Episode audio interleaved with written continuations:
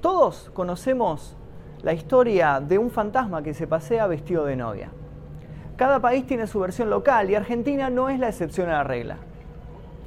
Hoy vamos a conocer historias de novias fantasmas en Argentina.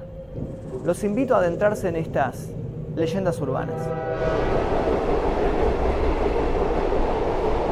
Corrían los años 50 y una mujer se encontraba en el altar esperando a su novio para casarse. Pero este nunca aparecería, ya que lo había vuelto a pensar y se había arrepentido. Abrumada, ella entró en una crisis nerviosa y corrió hacia la estación de subte más cercana a la iglesia, para luego arrojarse a las vías, perdiendo así la vida de manera violenta. Esto sucedió en la estación de subte llamada Pasco Sur, que desde entonces se encuentra clausurada.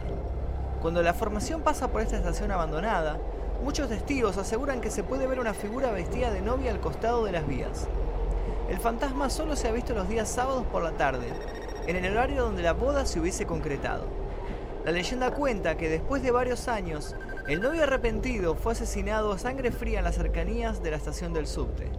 Y a partir de ese momento, misteriosamente, el fantasma de la novia dejó de verse. Cuando la formación se aleja de la estación Pasco Sur, se puede observar una cruz blanca pintada sobre el túnel, afirmando así la leyenda de la novia del subte.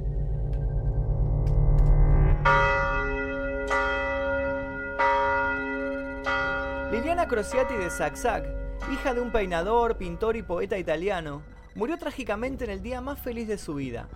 Quedó atrapada en una avalancha en plena luna de miel.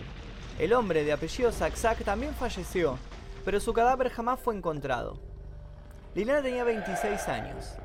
Por una extraña sincronía, ese mismo día en Buenos Aires murió también Sabu, su perro.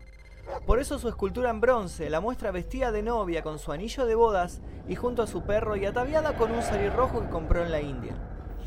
La leyenda cuenta que un personaje misterioso deja un ramo de flores, pero nunca se deja ver porque escapa cuando se acerca algún sereno o cuidador. ¿Será que el viudo no murió y todavía llora y recuerda de por vida la muerte de Liliana? Pero ella no es la única novia fantasma del lugar, ya que a pocos metros nos encontramos con el mausoleo de Rufina Cambaceres. El día de su cumpleaños número 19, una amiga le confesó a Rufina que Luisa, su madre, era también amante de su propio novio. Estremecida, Rufina se fue a vestir y no salía de su habitación cuando la apuraban. Al abrir la puerta, Luisa la encontró tirada sin pulso ni respiración. Esa misma noche fue sepultada en el cementerio de Recoleta, ya dada por muerta. Lo extraño fue que más adelante la encontraron fuera del ataúd, por lo que muchos sugieren que sufrió un ataque de catalepsia y un infarto al despertarse en un mausoleo en medio de la noche. En un libro de Victoria Zurduy figura una versión un tanto más escalofriante.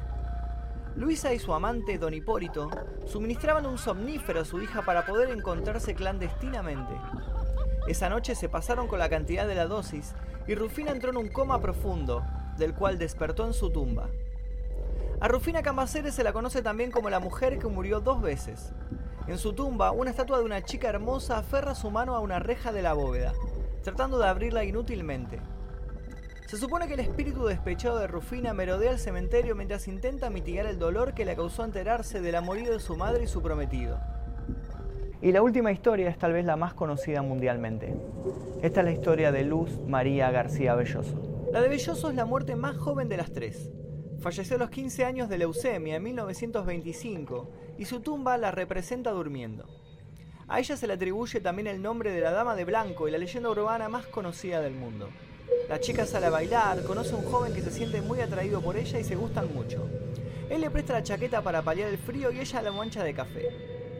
El chico le deja la chaqueta con la promesa de ir a buscarla después, usando un viejo truco para volver a verla, y al acudir a su casa para recuperar su prenda, la madre de Luz le informa que su hija está muerta y enterrada en la recoleta.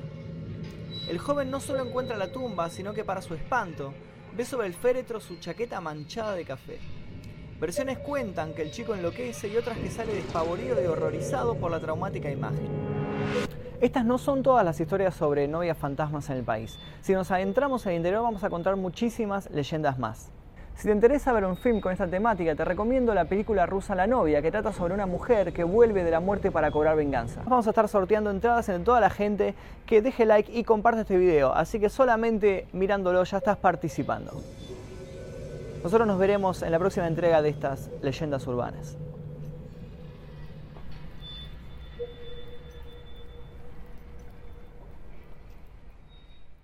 My little baby, don't be afraid. Ella viene por ti.